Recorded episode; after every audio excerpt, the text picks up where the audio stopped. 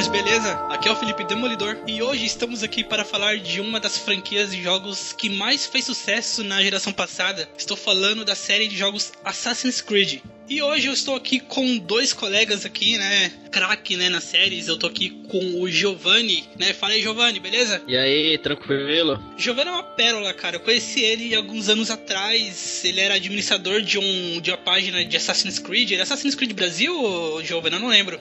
Era a Ordem dos Assassinos Contemporâneos. Isso, a Ordem dos Assassinos Contemporâneos, verdade. Conheci ele lá, a gente conversou um pouco, a gente. Não sei se a gente chegou a jogar algumas coisas online, mas a gente conversou bastante. Sim, sim. E eu também tô com o meu amigo aqui, pela primeira vez participando de um podcast do Joystick Terrível, nosso amigo Diego. Fala, Diego! E aí, gente? Boa noite, galera do Joystick Terrível. Meu nome é Diego, prazer em conhecê-los. Prazer estar aqui participando do podcast de vocês, velho. De verdade, falando sobre uma das franquias mais amadas pela galera dessa geração atual. É isso aí, vamos lá. isso aí, Diego é, é meio que um dinossauro, né? Já escreve já há algum tempo para alguns sites, né, Diego? Agora que você tá com a gente aqui. Exatamente, eu já participei do Old Game Zine. Né? Algumas pessoas já me viram lá como Diego Batera. Né? Eu já fiz algumas, é, várias resenhas de jogos de PS2 na época, né? Eu sempre meio que cheguei atrasado nas gerações atuais, assim como hoje também, mas isso não me impede de estar ligado na, nas novidades, o que está acontecendo hoje em dia, principalmente no que diz respeito a uma das franquias mais amadas atualmente, que é justamente essa a, é a menina dos olhos da Ubisoft, que é o Assassin's Creed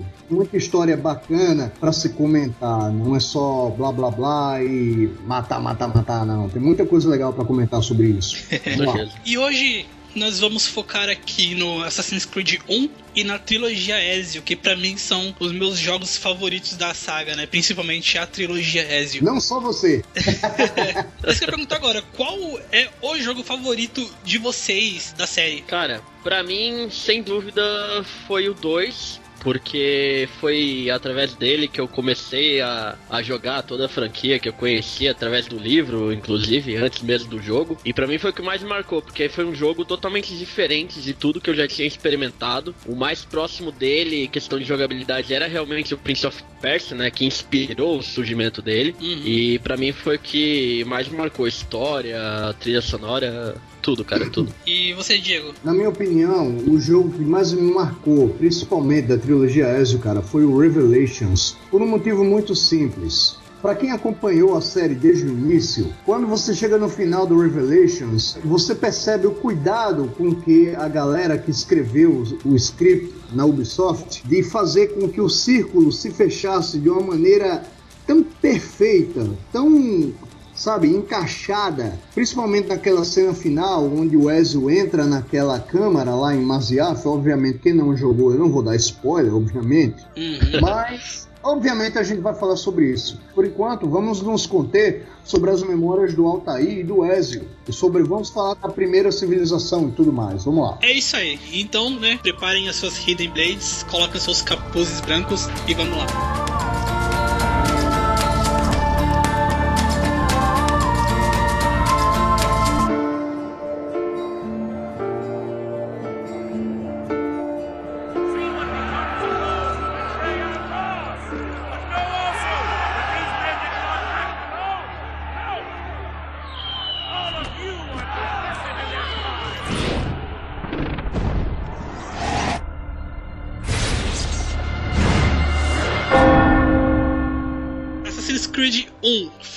Lançado e distribuído pela Ubisoft em 14 de novembro de 2007, né? Exatamente, faz 10 anos. É, é um filho já grandinho já, né? Exatamente. Bom, é, qual é a temática de Assassin's Creed, ô Giovanni? Bom, então, o Assassin's Creed, ele tem ali a temática, né, de ser um jogo de aventura com um pouco de mundo aberto, primeiro, ele é um tanto quanto limitado nessa questão, mas tem aquela questão de você tem escolher um quando faz as missões, né? né? Uhum. É, isso isso. É, Mas é um tanto quanto limitado, né? Mas você pode uhum. explorar ali o, o cenário e escolher teu caminho.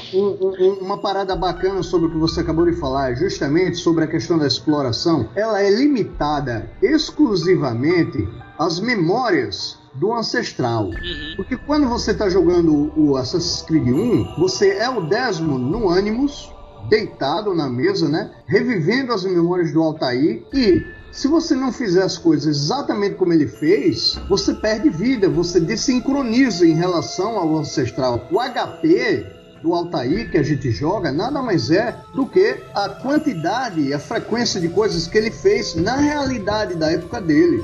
Então, quando você desincroniza, você está se afastando do que o ancestral fez na realidade. Isso eu achei legal porque isso se carregou de uma forma bem constante, do primeiro até o Revelations. Eu não diria nem do Black Flag em diante, mas eu diria até o Revelations teve uma, uma, uma consistência bem bacana. Uhum. Justamente sim, você sim. teria que agir exatamente como o ancestral agiu. Exatamente. É, até mesmo, até mesmo o pessoal da, da Abstergo comenta isso, né? Você tem que é, seguir esse caminho, tem que conseguir isso aqui pra gente, porque porque a gente sabe que ele passou por isso, né? Exatamente. Tanto que a partir do Black Flag que foi considerada a questão dos, dos 100% de sincronização, na verdade a partir do, do, do Assassin's Creed 3, né? Uhum. Você teve a sincronização completa e que você teria que fazer tudo exatamente como o Connor fez, aí depois no Black Flag apareceu também a questão do, do, do que o Edward fez, jogo por jogo, missão por missão, e tudo isso refletiu no que o jogador teria que lidar com certas situações e que ele não poderia poderia fazer tal coisas que ele gostaria de fazer para tornar a missão mais fácil.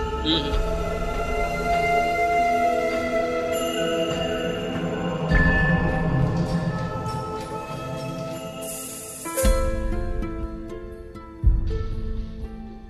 Assassin's Creed 1 se passa na época das primeiras cruzadas, ou seja, na invasão do exército inglês e basicamente do que a gente chama de Corpo de Cavaleiros Templários. Essa organização, que é militar, religiosa, ela, ela existiu de verdade. Os Cavaleiros Templários nada mais eram do que um exército da Igreja Católica que foi contratado, que foi formado para proteger a riqueza, ou seja, as igrejas e os bens materiais da igreja. Então, existem os templários da vida real, que era uma organização militar, com rank, com patente e tudo mais, e existem os templários da Ubisoft. Os templários do primeiro jogo são claramente inspirados pelos cavaleiros templários da realidade. Inclusive, eles usam os mesmos uniformes, com a uhum. famosa Cruz de Malta, tá? aquela cruz de quatro pontas, que a gente conhece bem. Então, a gente tem que estabelecer o limite entre o que é realidade e o que é ficção. Uma das coisas legais na, na franquia, justamente, a maneira como a Ubisoft conseguiu dar à organização dos Templários um viés de controle, de, de ser um pouco de vilão na época, já que a gente jogava com os assassinos. E quando a gente avança na franquia, principalmente quando a gente joga o Assassin's Creed Rogue, a gente vê que a história não é bem assim. Então a gente tem que aprender a diferenciar umas coisas das outras. Então quem tiver interessado, procure bastante sobre as primeiras cruzadas que foram justamente a luta entre Ricardo Coração de Leão e os exércitos ingleses contra os sarracenos e Salah Hadin. E, e você escuta isso o tempo tempo todo nas conversas do Assassin's Creed 1. Eu que sou fascinado por história, eu pirei quando eu escutei, porque Cara, eu sabia que era um jogo ficcional, mas a base histórica era tão real, tão bem contextualizada, que eu achei, caramba, é, é legal o que eles estão fazendo porque não destoem nada com a realidade, exceto o fato dos assassinos e dos templários serem as facções que são nos jogos. O resto é verdade. É, eles misturaram ali. Foi mais a questão de misturar o, os acontecimentos, né? E unir no mesmo tempo presente. Exatamente. Certo. E então, os assassinos, né? Eles viviam no Ninho da Águia, né? Alguém sabe o nome original do Ninho da Águia? Era Maziaf, ah. a cidade, né? Maziaf, é. na Síria. Isso, Maziaf, exatamente, Maziaf. Isso. Inclusive, esse castelo existe na vida real ali. Exatamente. Existe, exatamente. Hoje em dia ela não existe mais, ela é um terreno abandonado. É, então, eu vi na internet que o Ninho da Águia, né? Ela não foi construído pelos assassinos, e sim conquistado por eles né, Exatamente. Né? Pelo, pelo da montanha, né? Lá ele dominou o local, lá com seus assassinos, por muitos e muitos anos, né? Até que depois foi conquistado por um, por um Khan, né? Por um Khan mongol. Exatamente. O, o Al-Mualim, que era o, o chefe, né? O assassino, o mentor daquele grupo que morava em Maziaf, ele obviamente viu naquela fortaleza, naquele castelo, uma oportunidade de fazer daquele lugar um lugar onde os assassinos pudessem viver e renovar as gerações, ou seja, ter filhos, criar outros assassinos, aumentar os seus ranks, né, em termos de terem mais soldados, e foi exatamente assim nesse contexto que nasceu Altair. O pai dele foi um assassino, a mãe dele foi uma assassina também. Uhum. Eventualmente no final de Assassin's Creed 1 a gente conhece Maria Thorne. Maria Thorne é uma templária e ela acaba no final do jogo, obviamente quem jogou sabe, ela acaba tendo um filho com Altair, que é Darim, ele acaba aparecendo no Revelations também, quando você joga as memórias do Altair, ele aparece lá. Uhum. E você vê que isso acaba repercutindo justamente na relação de Desmond com o pai dele. Que quando a gente joga o Revelations, Desmond, ele entra em contato novamente com o pai dele e, e tem aquela coisa dele estarem tentando buscar o passado, porque Desmond fugiu da vila, foi para Nova York, foi virar garçom, né? Uhum. Ele abandonou o legado dele como assassino e o William Miles, que era um mentor da época, ele foi atrás do filho dele para poder reorganizar aquela parada. Ele disse, ah, nós temos que correr atrás dos objetos do Éden, dos pedaços do Éden. Por isso que ele chegava e dizia para Desmond: Desmond, foque-se nos artefatos. A gente pode deixar as questões familiares para depois. É tipo, você quer salvar o mundo ou você prefere, tipo, ficar vendendo bebidas? É, prefiro ficar bem vendendo bebidas. é.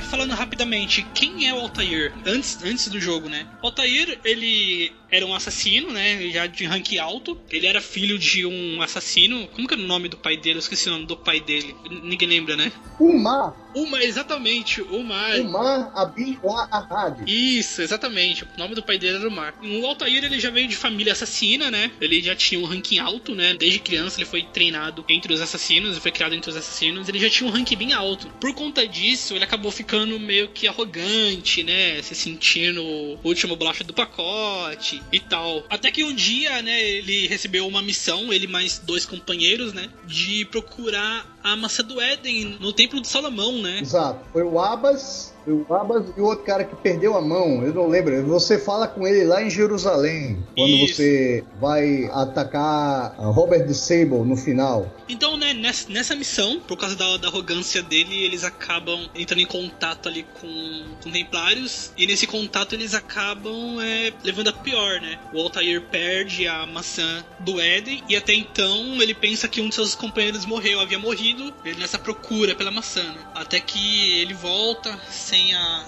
Essa seria a primeira missão que ele teria falhado, né? Em termos, na verdade, o, o, o que aconteceu com Altair é ele chegou ao ranking de mestre assassino aos 25 anos de idade. Uhum. Isso nunca tinha sido né, registrado nos rankings dos assassinos antes. Então, digamos assim, que ele realmente ele se tornou uma pessoa extremamente arrogante ao ponto de a primeira coisa que acontece quando você chega no, no Templo de Salomão ele matar um velho que tá lá, cara. Exatamente. Tipo, que é testemunha ele vai lá e mata o cara. Pô, o, os três, né, os três tenetes da Irmandade dos Assassinos, né, as três regras, você tem a primeira, mantenha a sua lâmina longe da carne dos inocentes, uhum. né? A segunda, esconda-se em plena vista. E a terceira, não comprometa a Irmandade, ou seja, não se exponha. Ele quebrou as três regras numa, ao em uma mesmo missão. Tempo, ele quebrou as três ao mesmo tempo. É exatamente por isso que Al-Mualim chegou e disse, olha, você não só falhou em recuperar o artefato das mãos de Robert Sabler, que nós sabemos que é um mestre templário, como você quebrou as três regras dos assassinos de uma vez só. É o que foi que Al-Mualim fez. Colocou ele de volta no ranking de noves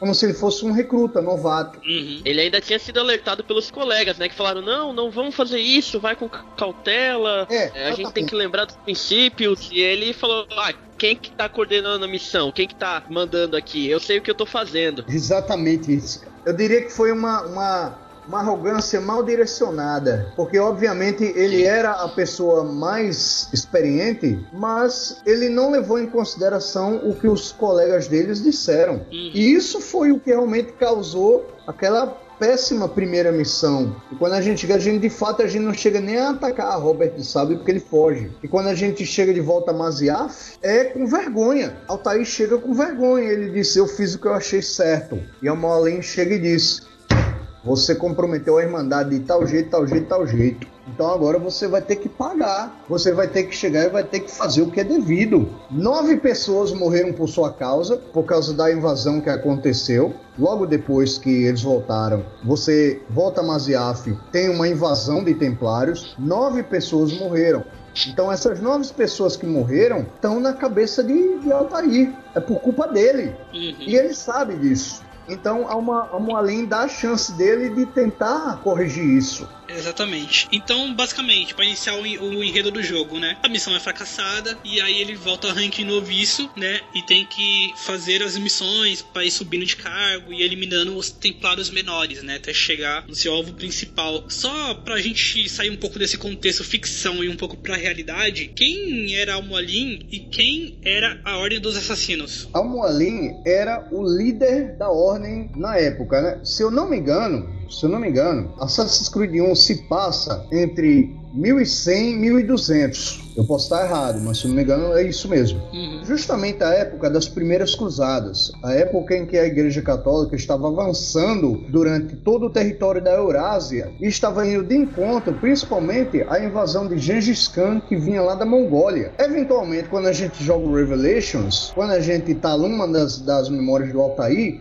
ele fala justamente que eles estão tentando resistir contra os avanços de Gengis Khan no território de Masyaf. Uhum. Como Masyaf fica na Síria, que é basicamente ali território entre Turquia, Arábia Saudita, toda aquela região bem no meio da Eurásia mesmo, na borda da Rússia, então você percebe que existe uma preocupação dele em manter toda aquela, uh, digamos assim, aquele cabedário de informações, de história, tudo guardado. E o Altair resolve guardar isso tudo na forma dos livros dos codex. Uhum. E a gente acaba tendo acesso no Assassin's Creed 2. E dizer, a gente tem que passar essas informações mais para frente, principalmente porque ele diz a Nicolo e Marco Polo, os irmãos, né, Nicolo e Marco Polo, que eles levem parte dos codex com eles. E é exatamente esses livros que a gente tem acesso no Revelations. Isso que eu achei legal, porque fecha um círculo no sentido que diz, os caras saíram da Maziaf, mas arranjaram uma maneira de, ao mesmo tempo em que eles fecharam aquela biblioteca, eles deixaram parte do conhecimento disponível para quem sabia ir atrás. Nesse caso, essa pessoa era o Ezio.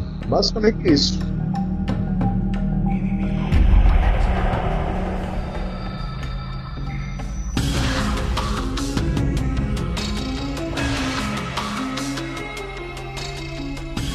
A nível de gameplay ali, a gente pode, comparando um pouco com, com a trilogia do Ed que vem logo em seguida, é, pode-se dizer que é uma gameplay mais difícil do que a trilogia do Ezio e uma gameplay mais básica, sim, né? A engine ainda estava num estágio que as movimentações eram um tanto menos fluidas, né? O combate era bastante complicado. Eu lembro que eu morria diversas, diversas vezes, porque muitas vezes você tinha que até fugir dos inimigos, tinha quatro, cinco em cima de você e você sabia que dificilmente ia conseguir Exatamente. derrotar eles, né? então você tinha um, umas partes do cenário para interagir, tinha lá uns andames de madeira que eu lembro que eu conseguia derrubar uns dois de uma vez. Mas fora isso, o combate era uma, um aspecto bem, bem difícil do, do Altair para ele, né? Cara, posso, tinha... posso, posso, dizer uma coisa? Uma coisa que é muito chata no gameplay do Assassin's Creed 1, eu acho que todo mundo vai concordar comigo nisso, é a questão de você só poder usar o Eagle Vision parado. Hum, é, verdade. Cara, é. quando você tá correndo atrás de um alvo, você tem que parar usar o Eagle Vision, ver o cara correndo e depois correr atrás. Ou seja, você já perde um pouco do espaço que você teria para correr atrás do seu alvo. É, e ele não marca de forma tão tão precisa, né? O alvo até fica marcado, mas ele vai clareando e vai voltando à cor normal. É, né? se você não corre atrás, você perde, você, você vai ter que correr é. atrás de novo, é. Exatamente. É. é. diferente do Black Flag, onde ele fica marcado e você consegue enxergar ele por trás de casa, de muro, de é. tudo. Por um é, então. lado, eu, até, eu até entendo isso, porque é mais realista. Se você perde o cara de vista, realmente você tem que ir atrás. Mas é. do ponto de vista operacional, do ponto de vista de gameplay, nossa senhora, cara é extremamente limitante. Isso Cara, pra, isso pra mim... a gente foi meio mimado, né? Por, pela trilogia do Ezio. É. A gente conseguia marcar direitinho a galera e tal. É diferente. Pra mim foi complicado porque eu joguei o 2, que já era um parkour, já era um combate muito, muito mais avançado. Era uma luta mais fácil, né? Mas aí eu fiquei mal acostumado com isso e outra. Eu estranhei a partir do momento que eu fiquei sabendo que o Assassin's Creed 1 era para ser o novo Prince of Persia, acabou surgindo uma nova franquia, eu estranhei da engine não funcionar tão bem quanto era no Prince of Persia. Né? Eu não sei agora nível técnico se eles usaram a mesma engine, não vou, não vou saber dizer. Mas por essa herança de jogabilidade, eu até esperava que fosse mais inteligente, mais fluida, mais fácil você jogar. Porque o Prince of Persia eu joguei todos, menos com exceção dos dois últimos, trilogia ali eu joguei, é, uhum. o combate era, era bom, pô, até pro primeiro ali era um combate muito, muito fácil, o parkour era até melhor bem... que Assassin's Creed. Vou fazer uma pergunta bem pertinente. O Prince of Persia que vocês jogaram foram a, a trilogia Sands of Time, Two Thrones, Warrior Within, ou foi um novo Prince of Persia do PS3? Não, a trilogia. Ah, a trilogia. Certo, eu joguei okay, a trilogia, certo, cara. Okay. É. Até porque eu tenho, eu tenho a trilogia no PS2 e tenho o PS3, inclusive eu tenho a edição de, de, de pré-ordem colecionador do novo Prince of Persia. O Prince of Persia, o reboot, né, que é uma história completamente diferente, ele não tem nada a ver com o que a gente vê no Assassin's Creed comum. Então eu mesmo Verdade. já esperava que não Sim. tivesse. Realmente eu digo, pô, eu sei que nada mais da Ubisoft vai ser igual a isso. Porque é. Gameplay é tão particular é tão único que eu tenho certeza que isso não vai ser imitado por ninguém. Agora, quando eu peguei a trilogia do PS2, eu digo, cara, no Warrior Within, principalmente, o Warrior Within tem uma, uma gameplay de combate tão complexa, você se pergunta, caramba, velho, podia rolar facilmente o um multiplayer disso aí. Uhum. E é exatamente nessa premissa que o Assassin's Creed foi criado. Era para ser um multiplayer do Prince of Persia. A ideia original era essa. Uhum. Eu até postei no site, né, a origem da série Assassin's Creed, falando justamente, né, que Assassin's Creed seria nada mais que um jogo da franquia do, do Prince of Persia, né? Mas Exatamente. Seria... É, até mesmo que o, pela ambientação, pela localização da história do jogo. Isso. Né, é muito isso. similar às Arábias. Né? Se você pegar ali o Prince, o Prince of Persia 2, aquele bem antigão, a primeira tela do jogo, você olha assim você fala, putz, isso é Assassin's Creed, cara, porque ele tá fugindo pelos telhados dos guardas, assim, na hora que você não, vê não, aquilo... Eu pensei a mesma coisa. É Assassin's Creed, é, né, cara. Né? Aquela a música, lá, né? Isso, o cenário, a música que toca, é muito, é muito Prince of Persia, cara. O esquema do parkour também é muito Prince of Persia. O combate não, que, que mudou bastante, assim, mas pelo menos o, a trilogia do, do PS2, né, eles focavam muito mais na, na, no parkour. Você passava muito mais tempo fazendo parkour do que você... Combatendo, é verdade. Do que você combatia. Sim. Então, era muito legal, principalmente aquele lance de você cair, você apertar o botão e voltar no tempo para fazer de novo, né? Era muito legal aquilo. No Warrior Within era legal porque além do fato de você estar tá correndo do Dahaka o tempo todo, né? Que, que era um dos Nossa, motivos. Nossa, o monstro desgraçado, velho. Toda vez que ele aparecia, o sangue ferve, né? Gente, caralho, tem que correr desse puto.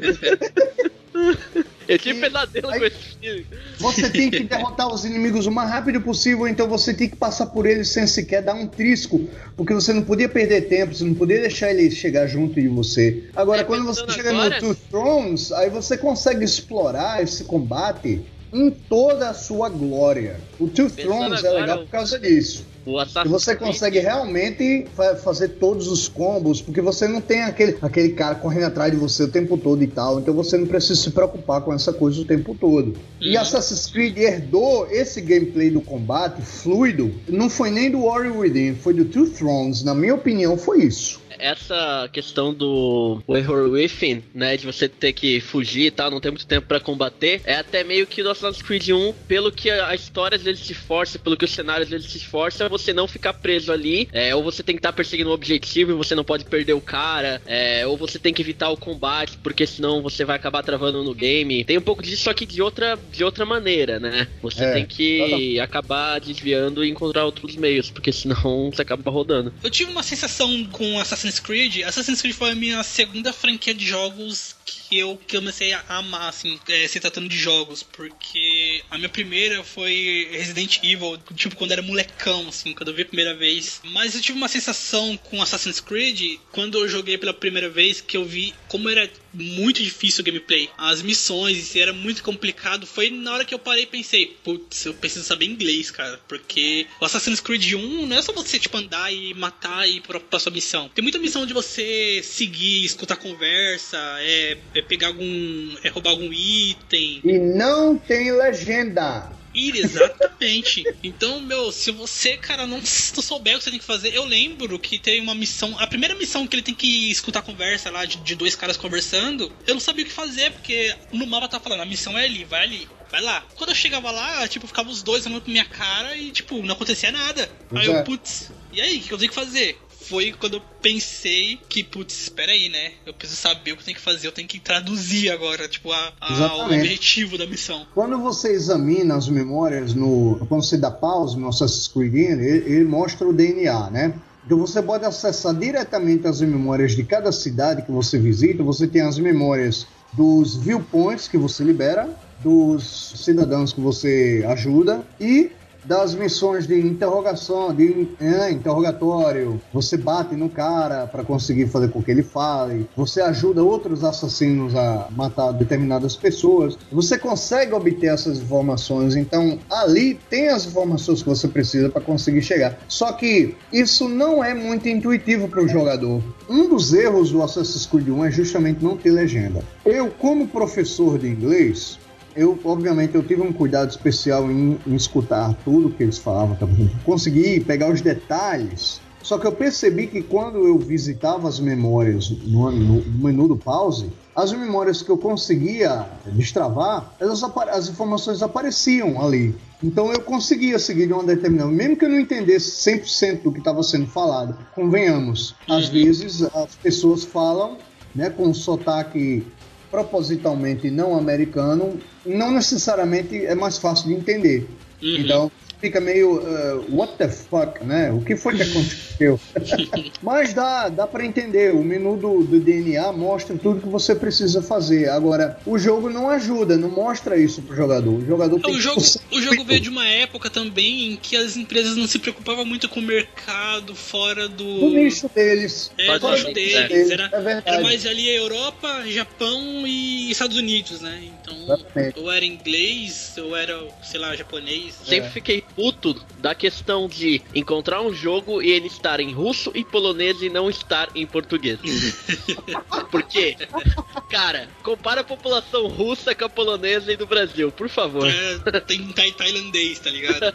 Não é o único. É, mandarim, mas... sempre tem mandarim, tá ligado? Ah, e tem o chinês clássico e o tradicional, né? Ah.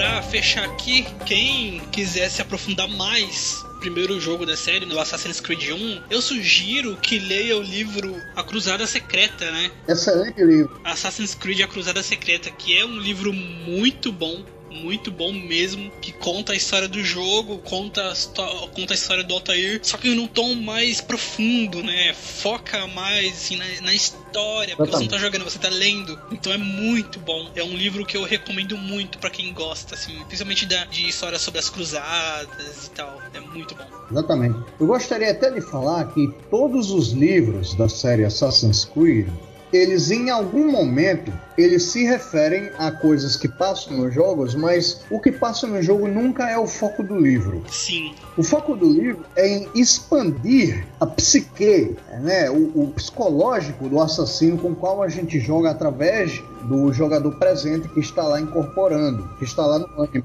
né? Exatamente. Então, por exemplo, quando você lê Renascença, Irmandade e Revelações, você tá lendo o que acontece nos jogos, na trilogia do Ezio, mas você consegue enxergar dentro da cabeça dele mais do que nos jogos. Então, é para quem gosta da história dos jogos, ler os livros é fundamental e dá, dá um suporte psicológico, dá um suporte mais humano.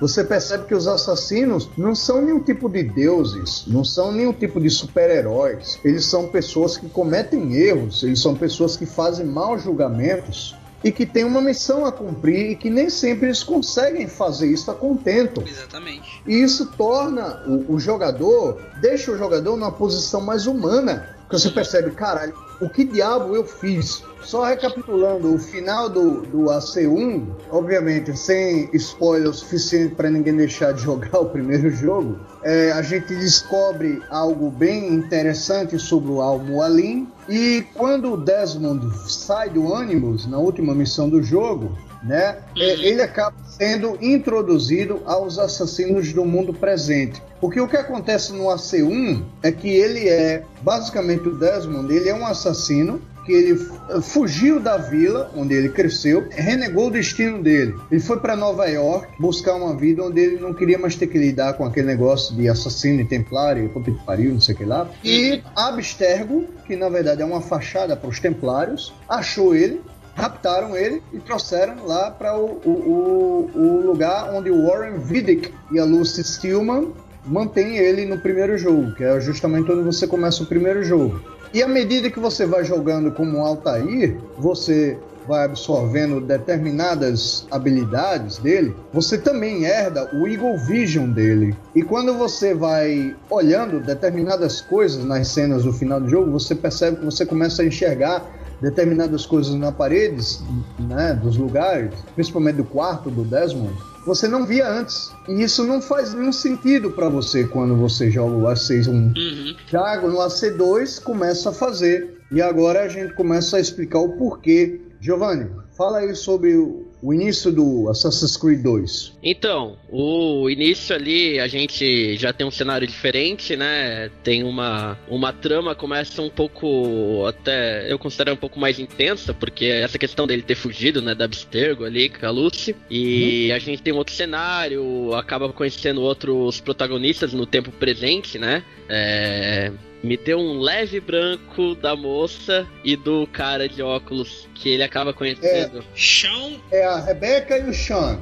Isso, Rebeca e Sean, exatamente. Isso, a Rebeca e o Sean, né? Que o Sean é toda a parte de pesquisa, de história, né? Ele é historiador, ele na verdade, né? Ele é assassino, é... mas ele é historiador. Isso, ele faz essas análises, né? Pra, pro Desmond chegar no lugar certo que ele tem que ir, né? De forma eficiente ah. e dar as instruções. E a Rebeca, que é a parte ali, né, nerd, a parte do Animals, ela que é, faz todo o aparato técnico. Eu pegar, né? Ó, todas as informações. Todo, to, todos os detalhes históricos, principalmente do Assassin's Creed 2 em diante, tudo sobre os locais que você visita, os pontos turísticos né, dos locais da Itália, de Veneza, de Florença, de Forli, de San Gimignano, no número 2, em Roma, no Brotherhood, em Constantinopla, no Revelations, todas aquelas informações quem dá é o Sean. Uhum. Ele dá em tempo real. É. Uhum. No momento que você acessa aquilo ali, ele passa informação para você naquele momento. A única coisa que ele sentido, fala contigo,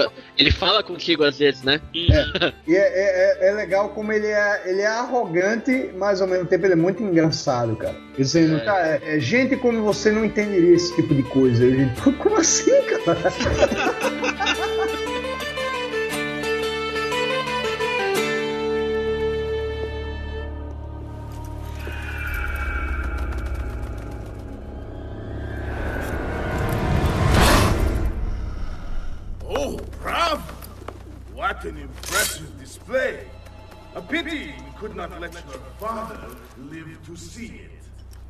for your mother, once I've dealt with you, I promise I'll give her my full attention.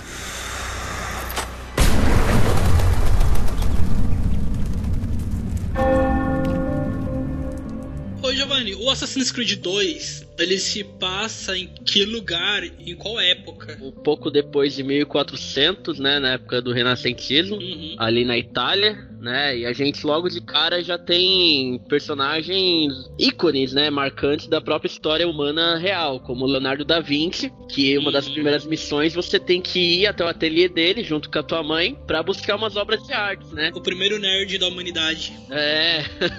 Aí você vai lá, tem uma missão que você tem que carregar um caixote com algumas obras dele lá, mas ele nem era conhecido. E aí eu lembro que ele até comentava assim: Ah, Ezio, tua mãe tá fazendo um grande investimento em mim, não sei o que, ela acredita no meu potencial, né? Nas minhas obras tal. E aí você aí já tem a primeira figura marcante, acho que o que? Nem meia hora de jogo você já, já aparece o Leonardo da Vinci. Sim. É um período que particularmente eu, eu gosto demais, eu adoro. Inclusive eu cheguei a visitar a Itália em 2013, cara, me senti dentro do Assassin's Creed porque é realmente a Ubisoft teve um trabalho primoroso que, na minha opinião, nenhuma outra produtora de games tem o trabalho primoroso de ambientação que eles têm, sabe, cara? Ninguém tem tanto detalhe quanto a Ubisoft é capaz de reproduzir nos jogos, no Assassin's Creed em especial, cara, porque os caras, velho, é, é fiel demais na realidade, é fiel demais. Até as colunas dos prédios, os pontos que você escala, tipo, aquelas barras de ferro que você às vezes pega pra escalar uma torre existe realmente na vida real, Uhum. né? Que era aquelas barras de ferro sobressalentes são pra dar sustentação, né, às pedras à, à construção, pra que a construção fique firme, né? Uhum. Então, é um período bastante rico, bastante colorido, muito vivo, diferente totalmente do que era o primeiro Assassin's Creed, que era um Assassin's Creed mais sério, uma ambientação mais fria, é, as pessoas pareciam a todo momento um pouco apavoradas, um pouco tipo. Eu tive essa impressão, né? Cada um no seu canto, cada um no seu grupo, enquanto que no 2 no dois você vê mais interações. Uhum. Até pela, pelo aprimoramento em- de engine em geral, né? De poder de processamento, você colocar mais, mais itens, né? Você sentia uma cidade viva à sua volta, né? Você tinha os trovadores, Exato. você tinha. É, você encontrava um cara fazendo uma declaração pra uma mulher no meio da rua. Então, assim, é- era fantástico, cara. Você encontrava aqueles caras chato pra caramba, ficava com o violão correndo atrás de você, cantando. Nossa Então, senhora. Eu, É eu um cansei, ambiente muito eu bom. cansei de correr em cima desses caras, os tal dos monstros. Puta que pariu. Toda vez que eu tinha que seguir alguém e não ser visto, apareciam uns dois, três filhos da puta desse, cara. Eu tinha que correr e bater neles pra eles correrem. Eu descobri que não adiantava enfiar a mão nem matar eles, obviamente, porque É. você cria notoriedade. Mas Chama basta, atenção. basta você correr, basta você correr e bater neles, eles fogem. Aí você consegue resolver isso rapidinho, mas é muito chato, cara. Meu Deus do céu. O pior missão que você tem que, tipo, perseguir um alvo sem ser detectado, não é Nossa, nem eles, é aquelas velho. mulheres que carregam aquelas caixas, aqueles homens que carregam as caixas. que Só de você chegar perto, aquele negócio cai no chão, tipo, ele quebra. O, o- o negócio quebra no ponto de sumir. Não. Aí os guarda, os guardinhos vêm Tudo pra cima de você. Qual é, filho da mãe? É, pronto. É, meu, tipo, Aí você atrai a atenção que você não queria. Todo NPC do cenário resolvia entrar na tua frente nessas missões, cara. Todo É Exatamente, exatamente. Tem uma missão que você tá carregando, você se disfarça um dos guardas e você tá carregando uma caixa pra levar pra igreja. Meu, nessa missão você vê claramente, você tá passando numa rua e tá vindo, tá vindo lá um carinha com a caixa. Quando ele vê você, ele vem pra sua direção, ele vem pra cima de você, cara. Mano, Você sabe, Que esse raiva. filho da mãe vem pra derrubar a minha caixa. meu, mas né? Nossa, se você for avaliar, a inteligência artificial era bem boa do Assassin's Creed 2, cara. É verdade. Sim, sim, sim. Agora você é não muito zerou. mais sofisticada. Você não tem como dizer que zerou Assassin's Creed 2 se você não tem a conquista de matar alguém com a vassoura. Essa, na verdade, é no Brotherhood, tá? É no ah, Brotherhood. não? Não é do 2? Puta, tô confundindo. É, no então. Brotherhood, pô. É no Brotherhood. Você caraca. faz o e mata alguém com a vassoura. Chama Street Ah, é, mas, mas no 2 você conseguiu matar também com a vassoura. É verdade. Mas de qualquer forma, o, o combo que o Ezio faz com a vassoura é épico demais, cara. Nossa, cara. Eu faço assim, aquilo até no Revelations, cara. Mano, as armas do Assassin's Creed 2, pra mim, são de longe, antes de surgir o Unity, são as melhores. Porque só o Unity superou as armas do Assassin's Creed 2 pra mim, que foi o jogo que trouxe aquele ar de assassino que, pô, o Assassin's Creed 2 era muito brutal, cara. Você tinha umas armas super pesadas, machados, você tinha um, uns martelos gigantes. Você pode procurar Martelo até. de guerra, né? Martelo de É. Gondottiere e tal. Isso. O YouTube tá cheio de gameplay que os caras fazem só, tipo assim, as 10 mortes mais sangrentas do Assassin's Creed 2, tá ligado? Aí tem essas armas. As, não, é, são as heavy weapons que você comprava, né? É. Então você tinha que liberar. Primeiro você tinha que comprar o acessório que fazia você carregar ela. Isso, isso, Isso. isso. Pra depois você poder comprar cada uma delas. À medida que você ia É. passando cada memória, você ia liberando. Aí mostrava lá. Novos itens foram adicionados na loja. O- o- uma coisa que eu achava muito legal eram os upgrades que você fazia pra aumentar, tipo, o As espaço da- da- das armas de arremesso, as armaduras. E, Muito e- legal. E, uma coisa que eu sempre achei muito legal nos jogos, em alguns jogos, que é upgrades em que muda o visual. Se você Exato. aumenta a sua armadura, você vê que a armadura dele é diferente. Ele começa, Nossa, ele começa sem nenhuma, aí depois ele Cara. coloca uma armadura tipo de couro, aí vai melhorando, de É. ferro. E visualmente fica muito legal. Eu gostava muito de pintar as minhas capas. Eu, a cada, tipo, meia hora, eu trocava a cor da minha capa. Nossa, com Exatamente. certeza. Com A cada certeza. cidade nova que eu chegava, eu trocava a capinha É. e não necessariamente Eu- Ia, ia colocando. Lembrando que tem capas que têm benefícios, como reduzir notoriedade Isso, e tal, isso. né? Tem isso É, também. tem a capa de Mas tem um motivo estético também, que é bem legal. Pô, se você vai entrar numa cidade e sair matando todo mundo no cacete, na porrada, é melhor que seja com estilo, né, velho? Uma coisa que eu achei legal também era quando você ia ganhando notori- notoriedades e iam, eles iam espalhando cartazes de procura, segundo com seu É, rosto, assim, é. Tem cidade. escrito morte vive, morte vive. Isso! É.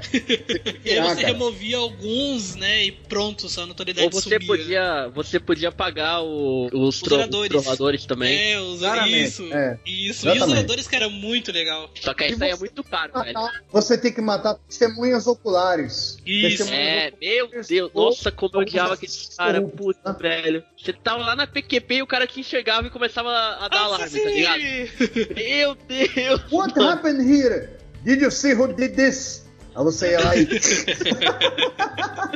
Uma coisa que tem, já tem desde o primeiro, mas foi melhorado muito no segundo, é você se camuflar na multidão, né? No primeiro você É só tinha só um grupo específico, né, de camuflagem, que era com padres, né, que eles usavam as roupas parecidas com as Exato. assassinos. É, e tinha os bancos também, É. né? Isso. Você tinha que segurar o botão. Aí quando você segurar Fazia uma mãozinha de É. reza lá, né? Aí você, ele botava a mãozinha como se estivesse rezando e ia andando. Você podia até deixar ele andando até entrar na cidade. Sim. Quando chegasse no lugar, você apertava triângulo de novo, aí você soltava. Você podia correr pra onde você quisesse, porque você evitava a guarda na entrada da cidade. Isso. Eu achei isso muito bacana. É, uma coisa que foi, que foi melhorado no 2 é que aí ele poderia se camuflar em diversos tipos de pessoas, um grupo de pessoas Exatamente. passando, ele, pô, ele tava, se misturava ali no, no grupinho. A partir de duas pessoas, você pode fazer o play. E, né, meu, quantos grupinhos de pessoas existiam naquele lugar, né? Tipo, um milhão de pessoas É. numa rodinha conversando. Era pré-internet, era isso, pô, olha aí.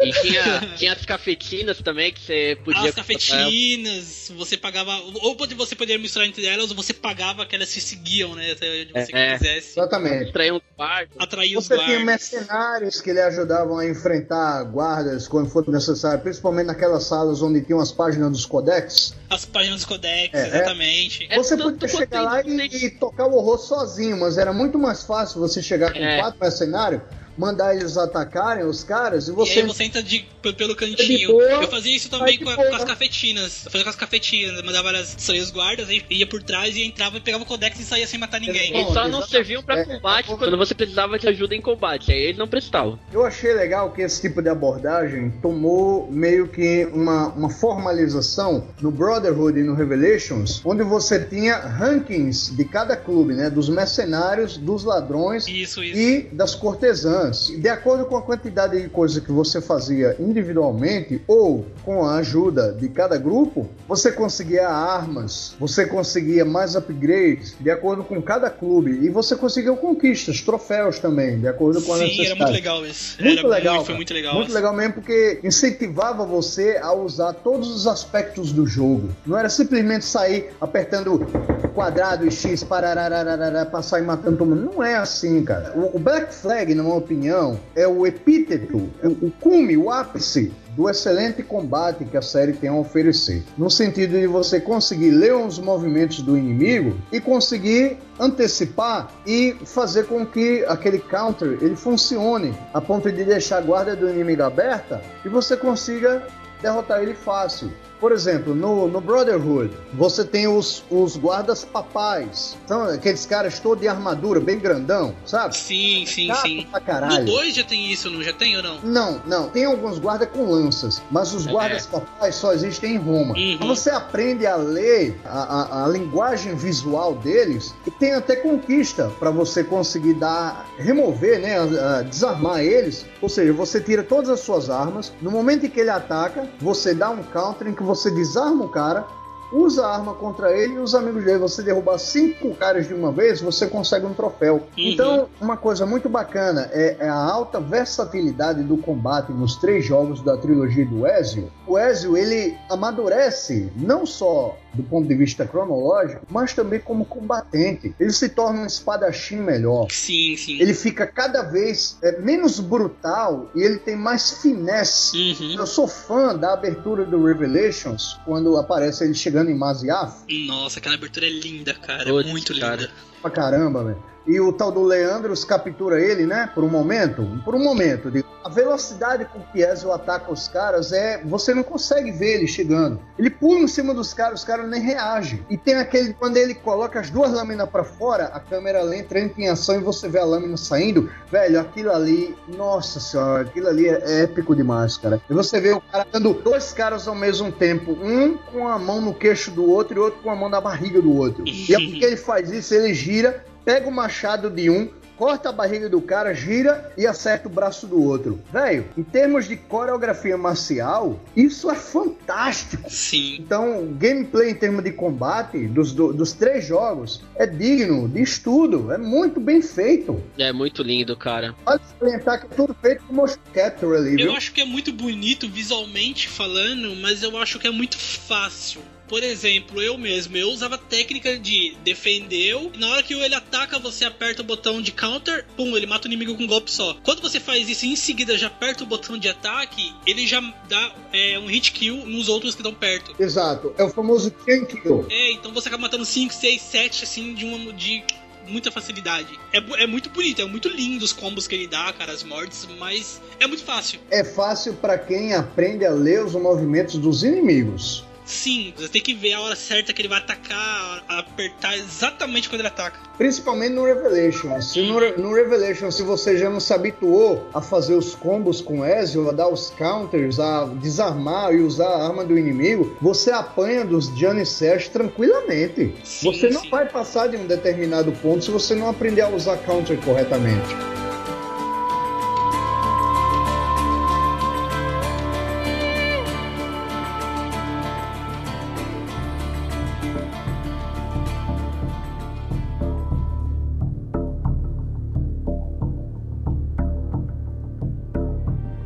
Agora, na parte de equipamento, mais a questão dos equipamentos padrões, né, que a gente tem acesso. O Altair, ele tem algumas armas diferentes, né, do, do Ezio. Uma, uma diferença relevante é que ele só tem ali uma lâmina, né, e a lâmina dele já é um, é um modelo que obrigou ele a, a cortar um dedo, né, Exatamente. enquanto que o, o Ezio, ele tem as duas, né, um, uma em cada, em cada braço, e graças ao Leonardo da Vinci lá, que fez uma modificação no, no projeto, ele não precisou perder nenhum dedo. Então aí a gente tem essa diferença na arma principal dos assassinos, e o Altair, ele tem também um esquema de lançar algumas facas, né? E também combate com espada, né? Ele tem a espada também. É, espada, Ele tem uma espada bem espada forte. e, e uma faca pequena. Na verdade, ele tem as duas coisas. Isso, é. Só que assim, enquanto que no Assassin's Creed você só tem esse kit, né? Você tem a lâmina, a espada e a adaga, e mais aquelas facas de arremesso, você não Aham. tem como mudar, você não tem como fazer upgrade, não tem como treinar. Você só vai ganhando esses equipamentos no jogo, as suas habilidades melhoram e são recuperadas. E você vai elevando o nível de assassino. No Ezio, a gente consegue ter um kit mais completo, vai ampliando conforme a gente vai fazendo pesquisa e encontrando os códigos, né? E aí a gente leva até o Leonardo da Vinci constrói as armas pra gente. E, e- e a gente tem muitas armas Uma coisa muito né? legal que eu reparei na Né? trilogia do Ezio É, é tem- que cada, cada arma que É, você usa, ela tem animações de morte bem específicas. Então, quando você usa espada Sim. de longo prato, você tem determinada maneira como o inimigo morre, se prostra no chão depois de morrer. Quando você usa machados ou espadas muito longas, o inimigo ele eh, cai de uma determinada maneira. Quando você usa faquinhos, É. ele cai de uma outra determinada maneira. Então você percebe que houve um cuidado da Ubisoft Quando você usa. e responder ao gameplay do jogador em uma determinada maneira. Porque É, e como ele maneja também. E as espadas que, meu, Aham. a gente chutando aqui, eu acho que tem uns 10 tipos de espada que você pode usar, usar no jogo. É, você tem espadas bem leves, que ele faz movimentos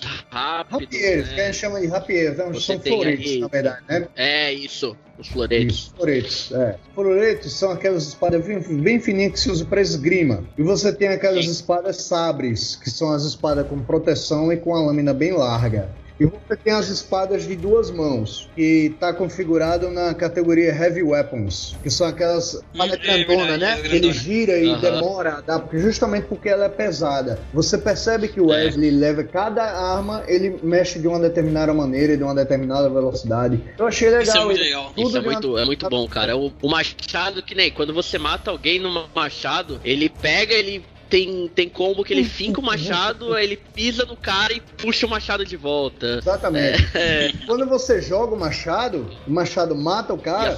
Você dois. tem que ir lá, você tem que ir lá e puxar o machado É. de volta. Senão você perde, você tem que comprar o machado E de você novo. pode simplesmente também deixar o machado lá e pegar uma arma do inimigo. Você Pode, tem essas pode. outras opções, né? De catar arma no chão É. também. Exatamente. Sim, é muito legal, trouxe um pouco mais de realidade, né, pro jogo. Que é Com certeza. simplesmente, ah, você não quer mais sua espada, você achou a do inimigo melhor, joga você no chão pega dele. Ponto, não tem erro. É, inclusive as armas dos inimigos ficavam disponíveis pra compra, né? Você consegue Exato. encontrar depois no mercado.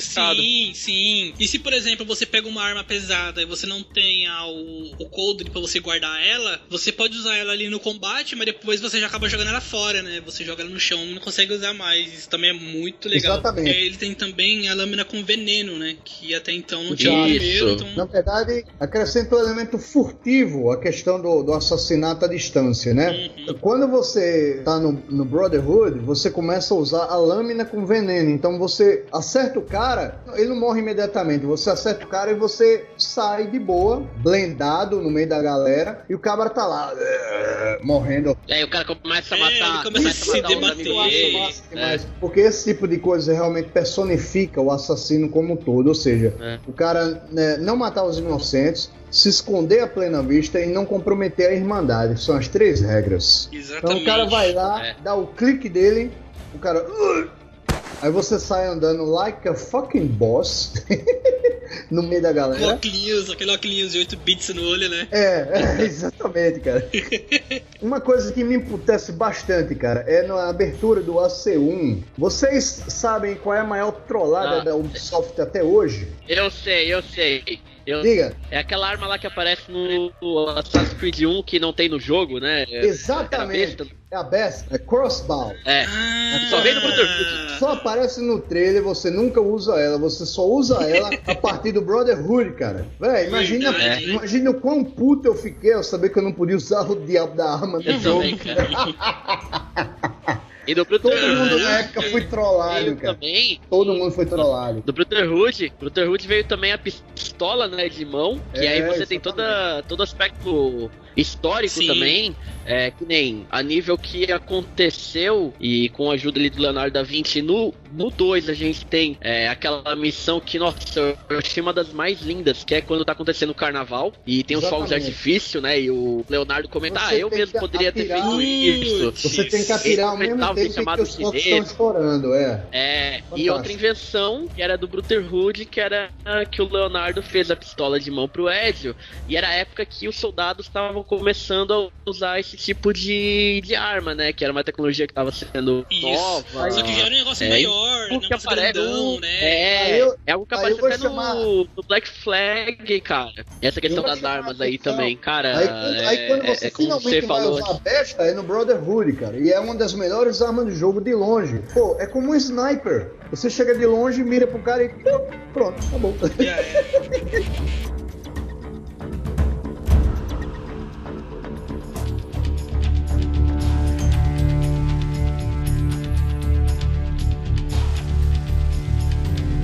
Você vai perceber quanto o Ezio vai amadurecendo ao longo dos jogos, não só fisicamente, mas psicologicamente. Porque quando a gente conhece o É. Ezio no Assassin's Creed 2, ele é um jovem, um nobre florentino, cara. Ele é um playboy, tá? Ele sobe na casa das mulheres, vai lá, brinca com elas, ele zoa com o depato e briga com a galera no meio da rua, ele tira onda com os guardas, enfim, ele é um bom vivan. Uhum. Até o- em que ele vê toda, praticamente metade da família dele ser assassinada na frente dele. Aquilo pira o cara completamente. Realmente, nossa, me deu um sangue nos olhos. É. Até o irmãozinho mais novo dele, como que era o nome dele? O... Eu acho a cena fortíssima. Ah, Nossa, assim, Pe- Petrúcio? Pietro, Pietro? Pietro, isso. Não é à toa que isso realmente assim é- é- serve de combustível para toda uma vingança dele em relação Uhum. aos conspiradores. E ele acaba descobrindo que esses conspiradores também têm ligações, que é justamente aonde entra a Ordem dos Assassinos, na figura de quem? Nicolau Maquiavel. Exatamente. Agora, só voltando um pouco aí em contexto dos assassinos nessa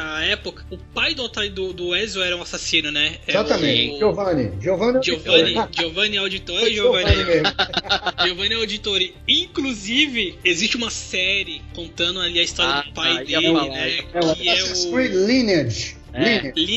Meu, é muito linda essa série, cara. Eles Nossa Legal. senhora. encontraram- eles conseguiram encontrar atores idênticos, menos o Ezio. O Ezio fica completamente diferente, cara. Ezio Sim, exatamente. diferente, cara. É que ele- eles usaram a captura de, de, de rosto pra fazer os personagens do 2 mesmo, Exato. né? Tanto que se se você pegar o pai ali do Ezio, você vê ele no jogo, tanto no- É. na série, é o mesmo cara. Então, é realmente o Ezio, mas também porque ele, o Ezio era um Ezio criança, né? Não, não na mesma época ali do, do Lineage, talvez alguns anos de diferença. A gente tem o com- complemento de história do Revelations, que, putz, eu não vou lembrar qual é o nome do desenho, cara, mas é um desenho que foi feito que é pós Assassin's Creed Revelations, que... É o Ah, que Ezio. mostra a morte do Ezio, É, né? É que o Embers. É o Embers. É, era uma, Embers, uma Embers. Embers. Mostra Ezio já velho, tá ligado? É, que Com a filha com Sofia e tudo mais. Mostra a morte dele e a discípula de- dele que seria a do Chronicles, né? China. Isso, exatamente. Quem aparece é Acho Shao que- Jun, na verdade. Isso, Shao ela Jun aparece no desenho. Uhum.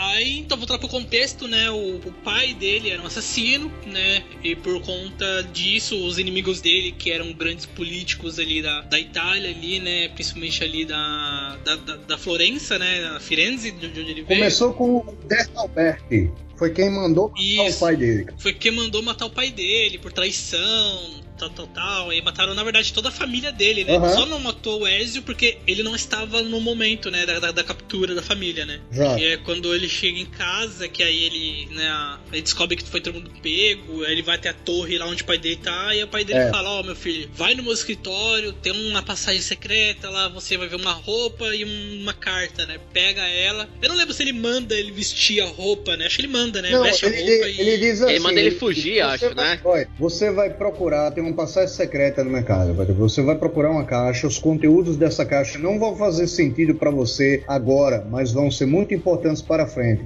Apenas faça o que eu Uhum. peço. Apenas faça o que eu peço. Isso, aquela carta que provava a inocência dele, né? Exatamente. Ele tinha que entregar essa carta pra até então um amigo dele pra ele poder inocentar ele, né? Só que o tal do Humberto não ia, não ia aceitar isso, claro. Exatamente, só que esse tal amigo também era meio que traidor, Sim. né? E acabou que. Ele era templário. Isso. Ele era templário. Isso culminou com a morte, né, dele e dos dois irmãos dele, né? Exato. Ele foge, aí tem que passar alguns anos fora, quando ele recebe o tre- aí que ele recebeu o treinamento, né, com o tio dele ou, ou espera Não. depois? Não, ele fugiu Foi com a mãe, depois. com a irmã dele pra Mont... Ah, não, não, verdade, verdade. Ele foge por um tempo até que ele consegue matar o, o Albert, né? Isso, ele consegue matar o Alberto e depois ele vai atrás do Francesco de Paz. Essa cena é muito legal, que quando ele mata, né, ele fala que eu sou Ezio, auditor da Firenze, né? Eu vou vingar meu pai. Exatamente. Aí Todo mundo fica chocado. Essa cena é muito legal. Ninguém esperava que ele aparecesse nada. E aí que ele foge e acaba encontrando o tio dele. Tem até uma cena muito engraçada, um,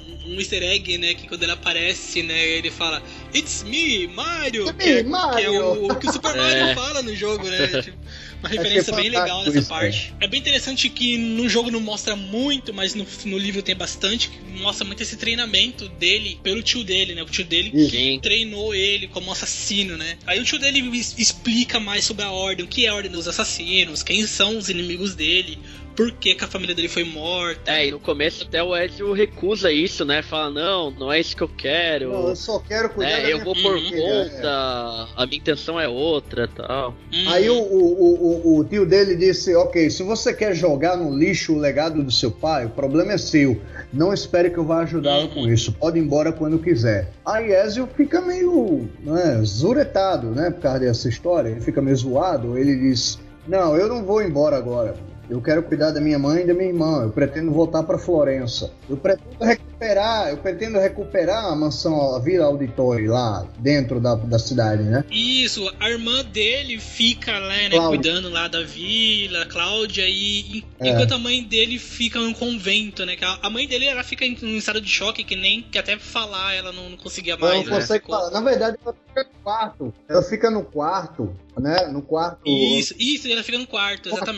caixa onde você guarda as penas que Petrucco espalhou. Você consegue um Isso. troféu pra conseguir essa toda dessas penas. Eu, caramba, uma coisa que eu mais demorei a fazer, cara, foi coletar esse diabo dessas Difícil. penas. Nossa, eu não terminei de muito coletar, difícil. cara. Não, mas É tem. muito eu- difícil, eu, não, eu não platinei o, o- Assassin's Creed 2 porque tem coisas que, nossa, é, foge do, do limite do real.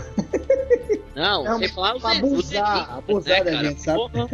E aí vem uma parte que eu até acho muito, muito legal, embora muita gente ache chato, que é a administração da vila. né? Muita gente não gosta, acha que é sem Eu acho sentido e tal, mas. Eu acho da hora. legal que você consegue muita coisa investindo dinheiro pra fazer as reformas na vila. É, você consegue ganhar. Quando você dá upgrades né, na, na vila, você ganha mais dinheiro, dinheiro. né? Porque você meio que vai pegando o dinheiro de impostos Você- ali, né? Que é, o lugar vai rendendo. Você libera mais armas, você libera mais upgrades, você libera as coisas que Isso. você pode. Você pode. Você libera mais roupas de. é, cores de roupas que você pode pintar, etc. Tem um monte de coisa pra fazer. E, e esse tipo de coisa se carregou pro Brotherhood e pro Revelations também. Eu achei legal. Dá um senso Sim, sim. de realização, sabe? É, até mesmo pros outros ali, pro, pro Unity também tem essa questão. Não, até no Black Flag e no Rogue também você pode fazer é, reforma de determinados lugares pra ganhar Sim, dinheiro. sim. E se você quiser conseguir todos os baús, principalmente ali, né, na vila, você tem que ter os, os upgrades, né? Porque É. tem lugar que você só consegue entrar depois de um- que você faz o upgrade, né? Inclusive, tem locais, tem um local na vila que você acessa que, se não me engano, é só com. DLC, não é? É, com DLC. É, a tumba. e, a tem uma, tumba- É, a Isso, tumba. e tem uma missão no Brotherhood que é com o Da Vinci, que é pra pegar uma arma lá, que também é só com, É com DLC. com DLC. O bom é que dessa, essa DLC da tumba, você consegue com os pontos da, da, da, da Uplay, né? Você Sim. compra lá na loja da Uplay. É, exatamente. Você E é uma consegue missão que é bem eu legal. gostei bastante, cara. Achei bem interessante. Pistas da, da Uplay. Tem também, você acha também quatro estátuas, né? Estátuas na, na, na vila, que você coloca nos lugares determinados. Verdade. Que Você são consegue os deuses, né? por isso também. Aham. E aí você também consegue um dinheiro bacana pra você mexer, dar uns upgrades lá na, na, Verdade. na vila. Ai, cara, tem que, tenho que rejogar a série, cara. Vou ver se eu compro o, o remaster, na moral. Ah, vale a pena, vale a pena. E aí então, né, depois de todo o treinamento, ele volta pra, pra Florença pra poder se vingar. E aí ele descobre que que principal, né, inimigo dele que ele tem que derrotar mesmo, né, que É o Rodrigo, Rodrigo Borgia. era o Rodrigo Borgia, né, que historicamente ele foi papa, né? Quem assiste Ele foi aí papa a de série. Borgias, A história, todo mundo que morre, que é alvo dos assassinos em todos os jogos, são figuras históricas reais que morreram nas datas em que eles morreram. exatamente. Sabe? Eu- É. Exatamente. Legal. Todo mundo que você mata para definir uma missão, todo mundo realmente morreu de fato. A questão é que em determinados fatos a causa da morte foi obscura. E aí a Ubisoft achou uma brecha para colocar a ficção da história a nosso favor, a favor do jogador. É. Uhum. E algo legal também que a Ubisoft vai construindo, te ensinando história de forma bastante leve e sutil. Sim. Você passa pelos locais e tem um resumo daquele lugar, qual foi a importância, o que aconteceu ali. Uhum. Você vai pegando o registro de personagens e aí você vai sabendo qual era o papel na sociedade daqueles personagens naquela época. É algo que tem também na própria série Far Cry, né? Essa questão desses resumos e funciona muito bem. Cortesia de Sean Hastings, né? Se fosse por ele, você não sabia nada disso. É, E uma coisa que é bem legal nesse, nesse fato históricos e tal, como você disse que eles morreram nos locais e nas datas certas, né? Quando ele, ele não mata, né, o Rodrigo no primeiro jogo, né? Na primeira, ele, ele simplesmente some, nem na primeira nem na segunda, né? Não. É, na, Tem, na na segunda, depois que mata o próprio filho dele, como na história diz, né? Que ele morre envenenado, né? Na verdade, ele morreu, é, ele morreu envenenado pelo próprio filho. A verdade é essa. Sim, Agora, sim, na a maçã lá, né? exata, Ele comeu a maçã. gente não sabe. Isso, a maçã, exatamente.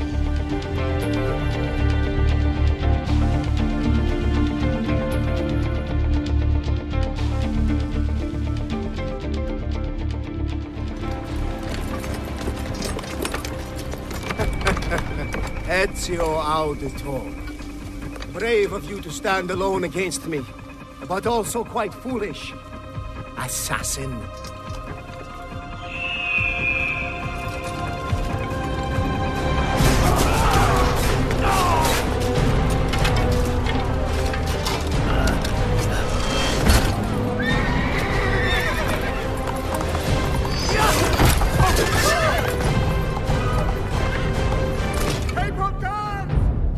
Depois ele conseguia a vingança lá, entre aspas, do, do- da- pela família, né? Ele meio que decide parar com esse negócio de vingança e ele simplesmente só quer voltar pra casa e descansar, né? E aí aqui tem um ataque à vila dele, né? Pelo, pelos Borgias. Exatamente. Monteridione existe de fato. Sim. Cara, eu já fui lá, eu já fui lá. Deve ser muito colocar, legal. colocar no Google, vocês vão ver lá. A vila Eu já fui exata tá lá, Nossa, cara, é muito da hora. Eu já fui na vida real Você lá, mano, é demais.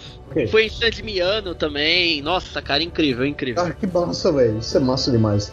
É muito incrível. tu achou algum glif? Algum glif perdido por lá?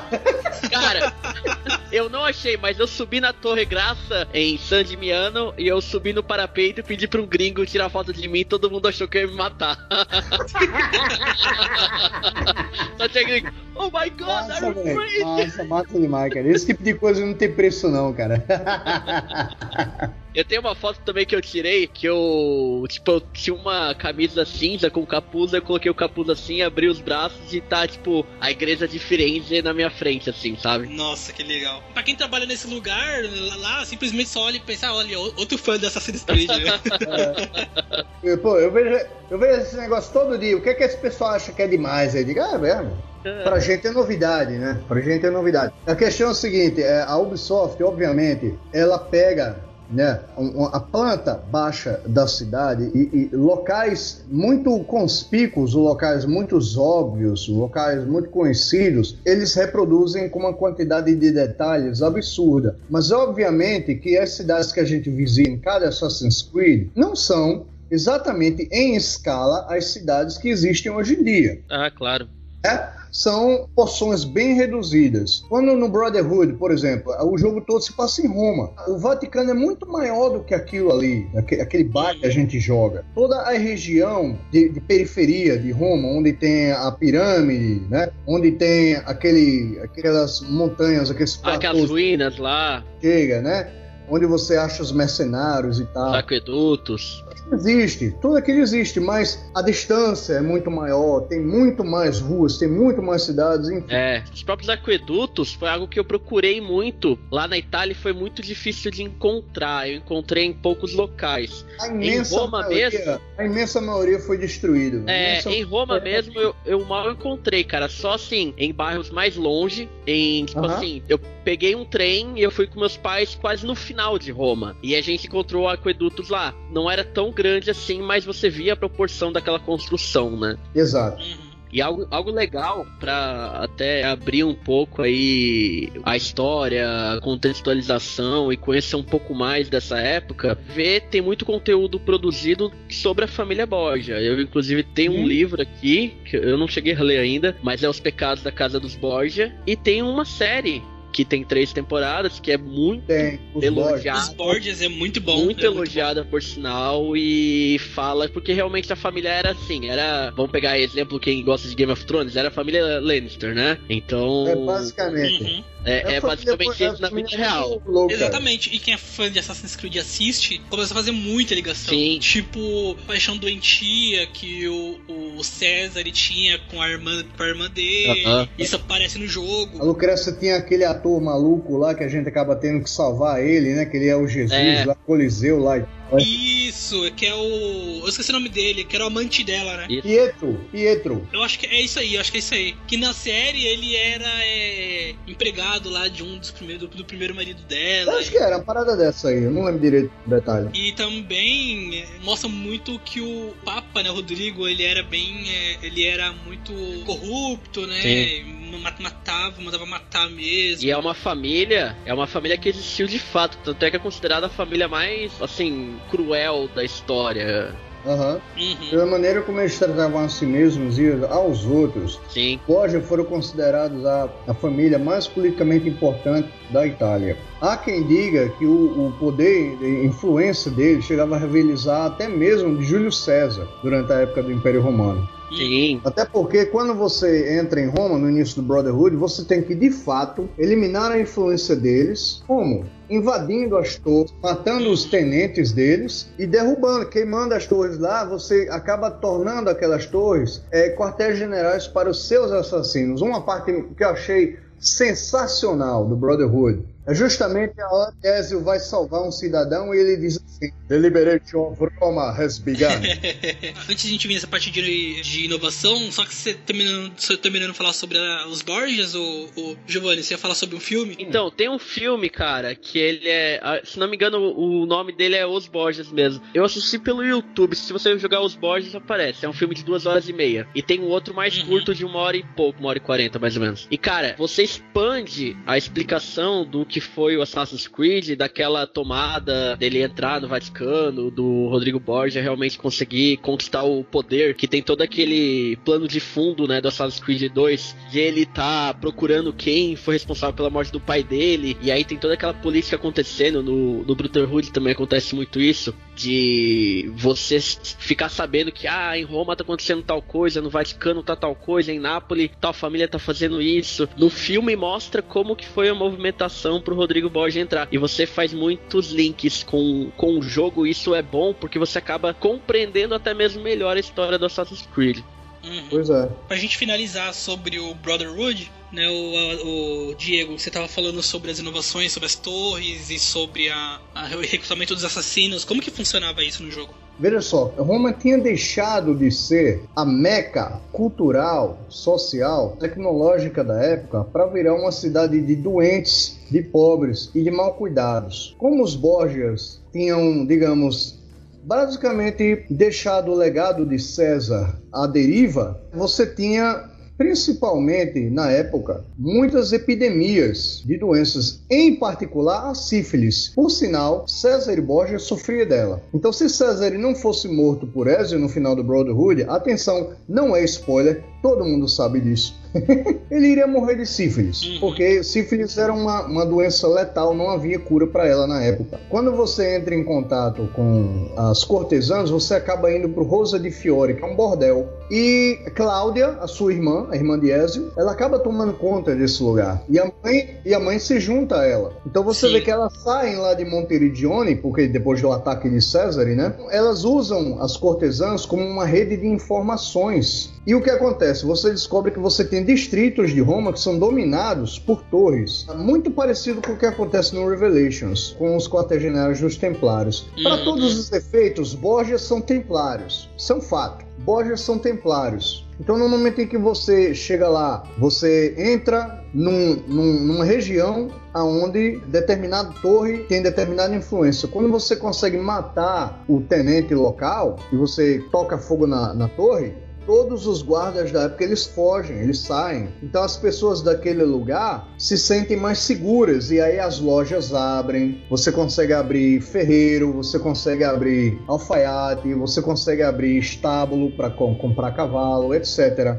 Então você só consegue de fato liberar a cidade inteira se você derrotar todos os tenentes e liberar todas as torres Borgia. Que é justamente você vai minando o exército de César aos poucos, tanto que quando você chega no final do jogo, ele só tem um contingente dele no Vaticano e Ezio vamos, vamos é, ser bem realistas. Ezio, se não fosse pelo poder da maçã, Ezio não teria a menor chance. É. Sim, é verdade. Que é, é, você teria no máximo 7 ou 8 assassinos, se eu não me engano, 10 ou 12, eu posso estar errado, tá? Mas você consegue colocar uma, uma série de assassinos para fazer missões e aumentarem de nível. Você consegue chamar eles para lhe ajudar em combate, que é uma das coisas mais legais, você usar o, o Aerostorm. Muito foda. Muito foda, cara. Você, em algum momento, tem 15 caras vindo em cima de você. Você pode segurar o L2, ou não sei qual, o RT, RB, sei lá, no, no Xbox, e você segura todo o seu sinal de assassino é legacho, que todas as flechas matam todo mundo que tá na tela. É. Então você consegue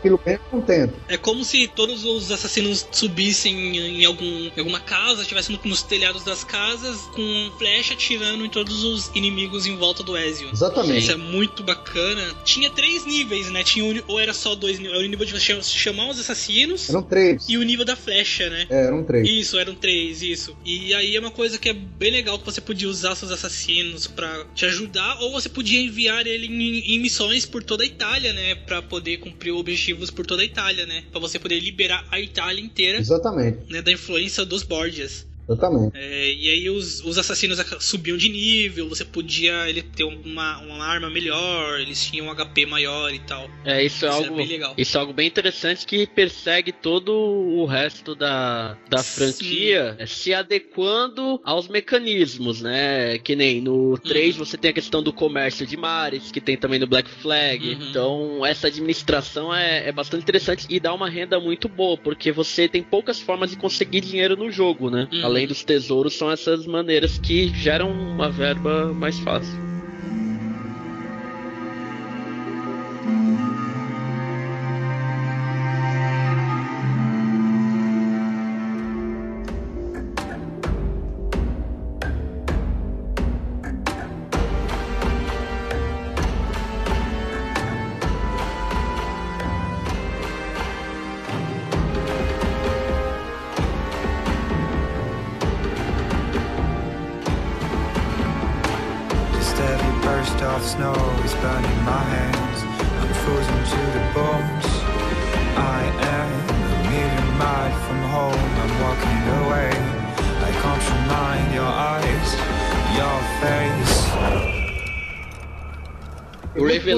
Acho que ele trouxe um aspecto bem mais sério pra série, sabe? Ele evoluiu, ele cresceu, o Ezio ficou mais responsável, ficou mais cuidadoso, trouxe uma série de equipamentos novos, trouxe uma história hum. com um aspecto até mais político, por um lado, né? Exato. E, cara, ele pegou e melhorou aquelas coisas que já existiam. A jogabilidade do Revelations é, é muito bacana, cara. E não deixou de inserir coisas novas, né? Que é o que a gente acaba tendo em um Assassin's Creed subsequente sempre sempre tem pelo menos uma arma ali única pra você Uhum. fazer, para você fazer uso. Animações de combate eram muito boas. Eu lembro que tem uma que até hoje eu acho muito foda, que é quando o Ezio finca a espada no peito assim de um inimigo, aí o inimigo começa a cair escorregando pra trás, e ele fica tentando se segurar assim na, na espada. Muito legal essa cena. Na questão da, da Hook Blade, né, que é a lâmina com gancho, né, Nossa, pra ele poder se fantástica, cara. escorregar Fala os fios. Sim, a besta tá melhor. Um dos personagens secundários que, que eu acredito que todo mundo aqui, né, ficou marcado, o Yusuf, cara. Nossa. Isso, Com é certeza. cara. Meu Deus, como eu adorava é o esse cara. velho. o Pena- uma pena Revelations. que ele acabou como acabou, realmente. É um É. É, Muito. Uma coisa muito legal é justamente no Revelations, quando você começa a jogar, o Desmond ele tá preso, né, no, no Animus, um motivo que no final do SC Brotherhood fica bem claro. Ele tá preso, ele não pode ser retirado e ele só pode sair quando ele explorar todas as memórias restantes de Ezio. Nossa, essa parte foi fantástica, cara. Caramba, velho, eu achei muito, muito legal, porque eles conseguiram. Muita gente não gostou das missões, né, em 3D, tipo aquele tret, aquele Tetris tridimensional. Eu achei interessante, eu achei meio nada a ver com o personagem, né? Mas eu achei legal do ponto de vista de, de gameplay. Achei bacana, mas achei que não teve muito a ver com o Desmond e tal, né? Enfim. É, você encontra o, o sujeito, era o sujeito 14, né? 14, Não, né? que você 16, encontra. O 16. 16. O 16. Aí ele Não, vai não conversando com você. O nome dele é Clay Kasmarek. Clay Uhum. Kasmarek. Ele foi quem deixou aqueles glyphs no Assassin's Creed 2 e no Brotherhood, cara. Sim, verdade, verdade. Ficou preso no Animus durante tanto tempo que a, a mente dele, a psique dele, deixou esses pedaços de dados que são justamente aqueles enigmas que você preenche. E a, a melhor parte que eu achei em todos os jogos, esses enigmas que você resolve, e no, no final do, do, do, do AC2, quando você resolve todos os glyphs, você encontra um vídeo sobre Adão e Eva. Sim, verdade, Adão e Eva, verdade. que repete a primeira civilização, ou seja, é, eles falam assim, those who came before, ou seja, aqueles que vieram antes, que é justamente Tínia, Juno, Minerva, que são realmente né, as entidades que causaram né, toda essa brincadeira no qual nós temos assassinos equiparados brigando pelos artefatos deles e tal, e que no Assassin's Creed 3 a gente vê no final como é que acaba isso aí. Mas a gente não pode- Você vê que não acaba muito bem assim, não. É, a gente não pode falar de Assassin's Creed, principalmente a trilogia ali do Ezio, ao que envolve o Desmond, né? Porque depois que o Desmond saiu, isso, na minha opinião, sumiu um pouco da franquia. Essa questão mitológica, essa questão da primeira civilização, todo esse mistério, eu senti falta nos outros Assassin's Creed. Pra mim, isso, assim, as peças do Éden não faziam mais sentido no Assassin's Creed Black Flag, no Assassin's Creed Unity. Eu senti que elas não tinham o mesmo peso na história do que era no pro Altair e pro Ezio, sabe? Uhum. Parece que era só mais algum elemento ali na história. Essa questão do começo ali do Revelations, que você realmente conhece a história do Desmond, né? Que você, até então, você tá pensando, tá, o que, que esse cara tá fazendo aqui? Pô, Exato. por que, que eu tenho que jogar com ele no tempo presente? Entende?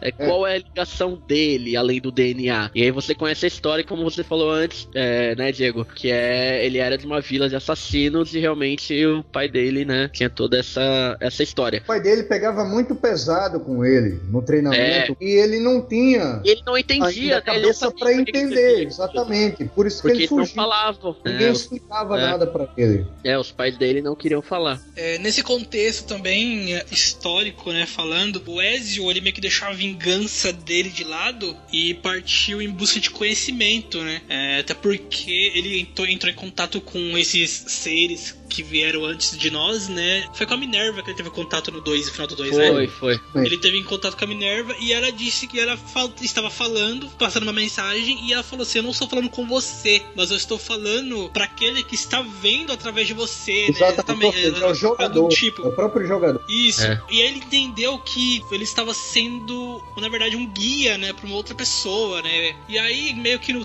3, né, ele tenta entender isso buscando, não olhando para frente, mas olhando para trás, né? Que é olhando, é, que é seguindo os caminhos do, do Altair, né? É. Exatamente. Tanto que a premissa do, do Revelations é isso, né? Ele vai até Constantinopla, pega a biblioteca do Altair Isso. e saber o- do que se tratava, quem É. eram os antigos. E aí você tem que ir tal. encontrando as- aquelas chaves, né? Aquelas rodas pra conseguir o Isso. final.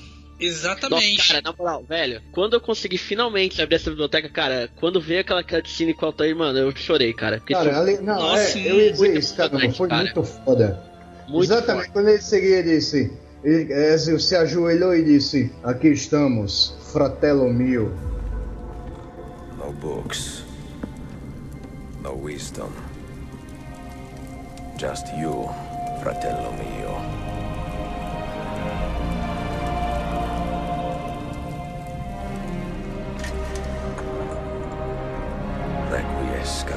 谁要太爷？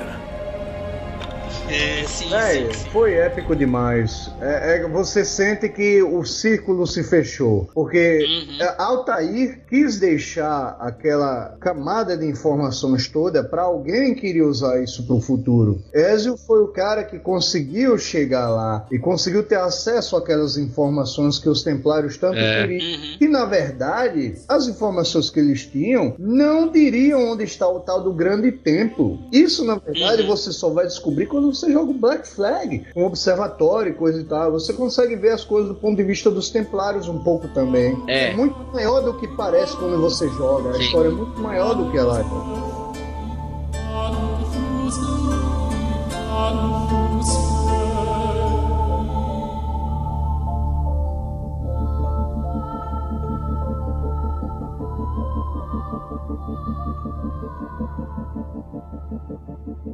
Uma opinião que eu tenho é: Assassin's Creed precisa de outra trilogia, cara. Eles estão com aquela questão de mostrar o máximo de períodos históricos, o que nós queremos, claro. E a previsão da Ubisoft aí é fazer mais de 20 Assassin's Creed. Só que o lado ruim disso é que você acaba não se apegando ao personagem, você não conhece a história dele tão bem. Exatamente. Eu gostaria muito de ver mais sobre o Edward. Nossa, eu gostaria muito mais de ver sobre o Ar, o Arnaud, por exemplo, cara. Uhum. O Arnaud foi o personagem pra mim que chegou mais perto do Ezio. Aham. Eu não joguei muito o Unity, então não tenho tanto esse carisma assim com o Arnaud, mas o Edward ele meio que reergueu a ordem dos assassinos na, na América, né, meu? Na- Basicamente. O É. Edward, ele reergueu e, e- e- e é engraçado que você pega o 3, que se passa ali depois do, do 4, né? Historicamente falando. E você vê uma ordem dos assassinos já, tipo, é. caída. É isso. Mas Aí você pensa, poxa, mas o, o Edward ergueu a ordem, e aí que eles lançaram o, o, o, o Rogue, né? Quando ele lançou, ele era exclusivo só pra antiga geração, né? Porque tinha o, o Unity pra nova geração. Exato. Que conta, né, esse meio termo, né? O que aconteceu nesse meio tempo. É. Na verdade, na verdade, sendo bem específico, o Rogue ele acontece na Guerra dos Sete Anos, que acontece bem antes da Revolução Americana, certo? Uhum. A Revolução Americana, então você pode dizer assim,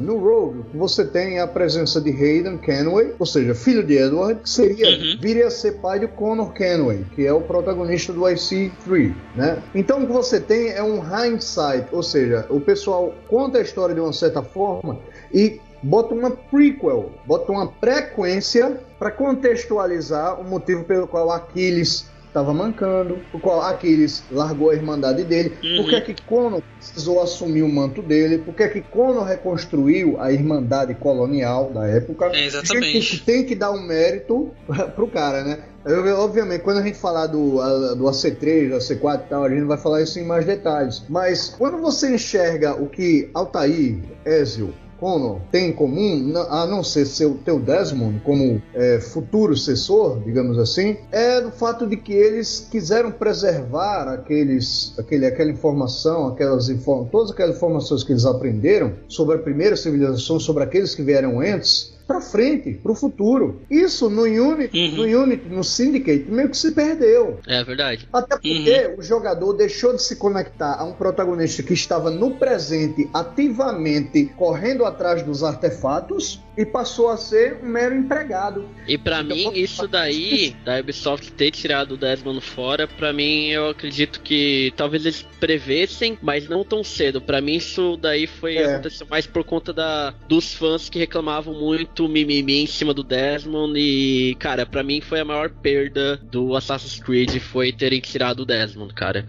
Ele, Uhum. ele- Foi- ele era, Foi muito. era o motivo do jogo acontecer, cara. Só isso. isso. Porque assim, o que acontece? Não sei se vocês chegaram a jogar os multiplayers dos Assassin's Creed. Porque Quando o você multiplayer, joga multiplayer, você joga como templário. É, o multiplayer, ele tem a história também. Ele tem propagandas da Abstergo, Uhum. que nem o Revelations e o Brotherhood, tem propagandas da Abstergo que você começa, que só se você jogou o multiplayer, você foi liberando esses vídeos, que infelizmente não tinha muito servidor, então eu liberei pouquíssimos, você via propagandas da Abstergo, você via que o Ubisoft estava colocando o Abstergo com um papel maior, mais importante na história, que aí depois veio se, a se justificar no Black Flag de você ser uma pessoa qualquer e ter todo ao teu redor aquela questão de entretenimento, de funcionar como reviver o passado, como é, ter uma experiência de entretenimento, que era o que já estava sendo mostrado nos, nos multiplayers anteriores. Então foi Exato. uma justificativa para eles terem tirado, não uma justificativa, mas assim, um acobertamento deles terem tirado o Desmond da história, né? Exatamente. Uhum.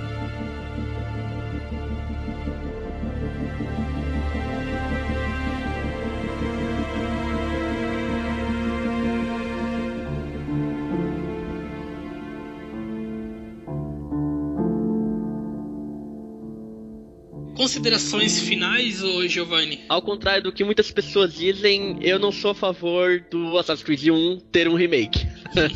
Novamente repito, nós precisamos de uma trilogia nova no Assassin's Creed, porque o que a gente teve com o Ezio foi um desenvolvimento que poucos jogos têm, um desenvolvimento de personagem, um desenvolvimento de história, amadurecimento, de aprimoramentos, melhorias. Não é simplesmente você colocar e trocar uma engine, que foi o que aconteceu do Revelations pro 3, né, que foi a Evil Engine, o Avil Next, alguma coisa assim, né? Não é simplesmente uma troca de engine que você coloca aprimoramentos, você se sente evoluindo junto com o personagem. Eu acho que é por isso também que o, a trilogia do Ezio é tão marcante e o Assassin's Creed 1 é marcante por conta da história. Inclusive um aspecto que eu discordo bastante, tem gente que considera o Altair como o único assassino de verdade de toda a trilogia, de toda, de toda a franquia, aliás. Tem gente que não considera nem o Ezio muito assassino.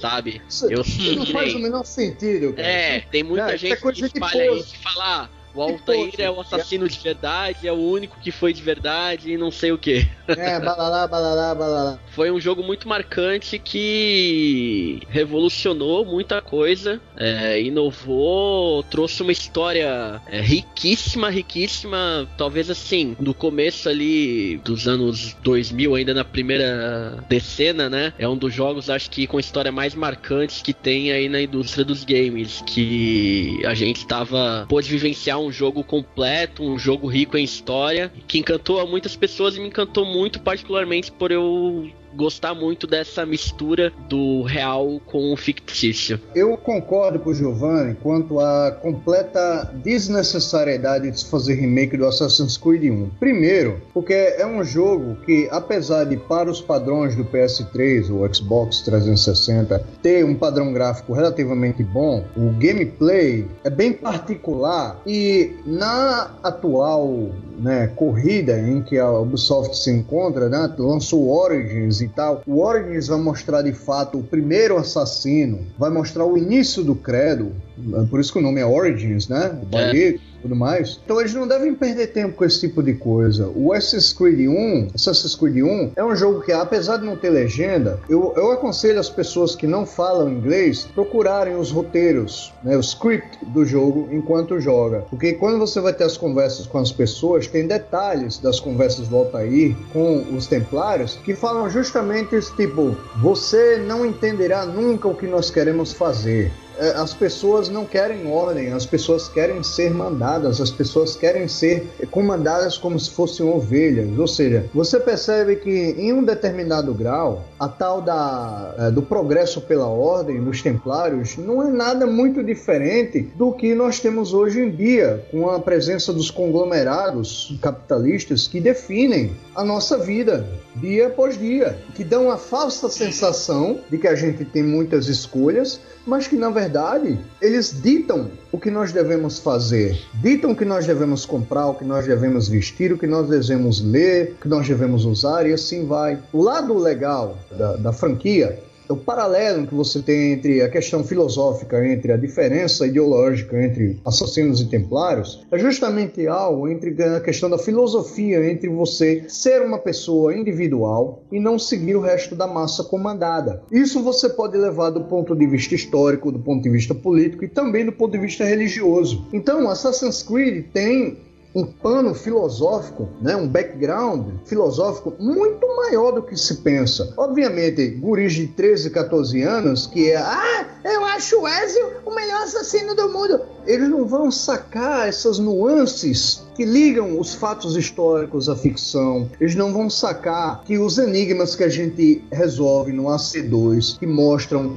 vários eventos reais acontecidos na história, que por trás deles você tem presença dos assassinos e você tem presença dos templários. E você vê que não existe time certo. E quando você joga o Assassin's Creed Rogue, isso fica mais claro do que nunca. Você tem pessoas que fazem caquinha de um lado e que fazem caquinha do outro, velho. É que cada um define como né, quer defender o mundo como quer que o mundo ande. E cabe ao jogador decidir se o que ele está fazendo ele acha certo ou não. Os primeiros jogos deixam claro que os assassinos são os heróis. Quando você joga Rogue, você vê que, pô, né, não é bem assim, cara. Vê aí, ó, ó, ó que porcaria que os assassinos estão fazendo. É, e nessa questão também de filosófica política, cara, e religião, na história tem uma crítica bastante pesada contra a Igreja Católica, né? A gente consegue Exatamente. perceber isso também, cara. Que mostra. Os templários. É, que mostra realmente que, que, pô, os templários foram criação da Igreja Católica, as cruzadas foram da Igreja Católica, que mostra que todo esse essa sede de conhecimento, de conquistar, de poder dos templários era o que a Igreja Católica realmente fez na história real e tá aí pra, até hoje pra gente perceber, né? Agora vejam que interessante. Sim. Na série, Nicolau Maquiavel é um assassino. Né? Teoricamente, ele luta pelo livre-arbítrio das pessoas. Na realidade, Nicolau Maquiavel ele era um baita de um reaça conservador e não só escreveu um livro chamado O Príncipe, como basicamente como ser tirano. Exatamente. Ele ensina no livro, né? ensina no livro duas coisas. Primeiro, para você comandar pessoas sem questionar, primeiro você tem que tirar delas informação. E segundo, você tem que minar delas a vontade de se rebelar. Então, aí você vê até onde a Ubisoft brincou demais com a liberdade filosófica de, de certos fatos. É, é, é. é, eu acho que é, digamos, na trilogia do Oz, eu acho que é, é o ponto assim que mais destoa da realidade é que Nicolau Maquiavel, na minha opinião, não seria assassino nem a pau, cara. Ele teria que ser um templário, até pelo, pelos manuscritos que ele escreveu. Então você é. vê que você vê, é, então assim, os caras fizeram um bom trabalho, mas não foi 100%. Mas mesmo assim, ele continua esperando que eles façam algo, um jogo que faça a gente se sentir, caramba, eu me me sinto como se estivesse jogando Revelations de novo. Eu queria que eu, eu me sinto jogando um protagonista como Desmond novamente. Algo que é muito necessário, na minha opinião, é a leitura dos livros, cara. Principalmente, principalmente sobre melhor. o Altair e sobre o Assassin's Creed 3, porque são os livros que ampliam o universo de uma forma inigualável, que nenhum outro livro faz, uhum. porque o, os livros do Ezio são mais é, roteiro do jogo, né? Tem Exato. poucas coisas a mais. Uhum. Agora, Eu... do Altair e do Assassin's Creed 3, cara, você fica pasmo lendo. Você é. fica pasmo porque é muita informação informação de uma vez só pra você receber Exatamente. e você consegue, começa a entender por que, que o jogo era daquele jeito, por que, que aconteceu Exatamente. daquele jeito, cara. É fantástico.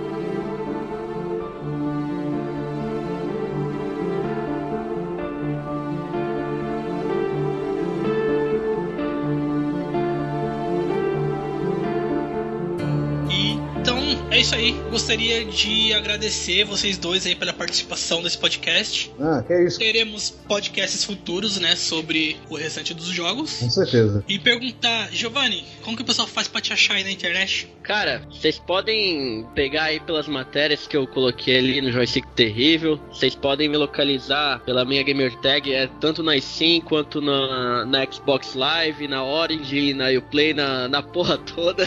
é do Calave. Vocês podem me encontrar aí desse jeito. Beleza. Diego, como que o pessoal faz pra te achar na internet aí? Se caso você queira ser, ser achado, né? Sem problema, não tem nenhum site particular, exceto Facebook, né? Diego Coutinho Batera, na verdade, né? Diego Batera, que eu sou baterista, além de gamer, além de professor de inglês e tal. Então vocês podem me procurar até pelo meu PSN também, né? Diego Batera 2112, que é, sou fã do Rush, uma das melhores bandas que existe. Aí, quem quiser, né, marcar um multiplayer de Assassin's Creed e tal, PS3, obviamente. Eu ainda tô na Last Gen, mas eu dou um jeito de passar pra próxima. Eu sempre dou um jeito de passar pra próxima. e também tem, tem um canal do, do YouTube, que é Diego Peart, P-E-A-R-T. Diego P-E-A-R-T. Quem quiser assistir shows com bandas e, e coisas legais de rock and roll, podem lá me procurar que eu estou lá no canal do YouTube. É isso aí. Bom, é isso aí. Quem quiser me achar, não me ache, por favor. Não quero, não quero ser achado.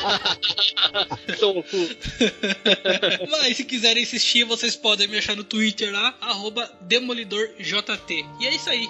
Esse foi o nosso episódio de Assassin's Creed. Fiquem por dentro aí para mais informações sobre a saga, né? Porque esse ano com certeza vai ter bastante coisa. Curta-nos no Facebook, estamos lá, estamos lá no Facebook, arroba Joystick Terrível. Estamos também no YouTube, estamos também no Alvanista e temos também o nosso site, né? O nosso site próprio que é o joystickterrível.com Lá você pode achar outros episódios de podcast, vídeos e da porra toda que a gente posta acabar emparando lá de alguma forma. Beleza. E é isso aí, galera. Então, até mais, obrigado e fui!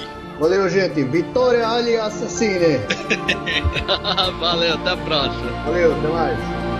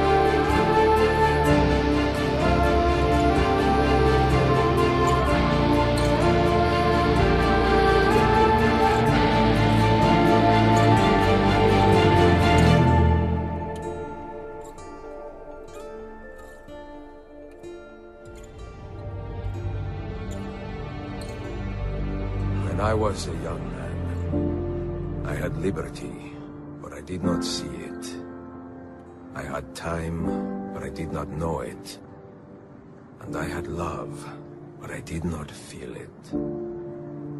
Many decades would pass before I understood the meaning of all three. And now, in the twilight of my life, this understanding has passed into contentment.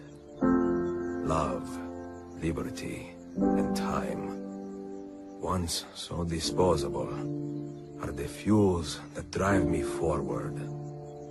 And love, most especially, mio caro.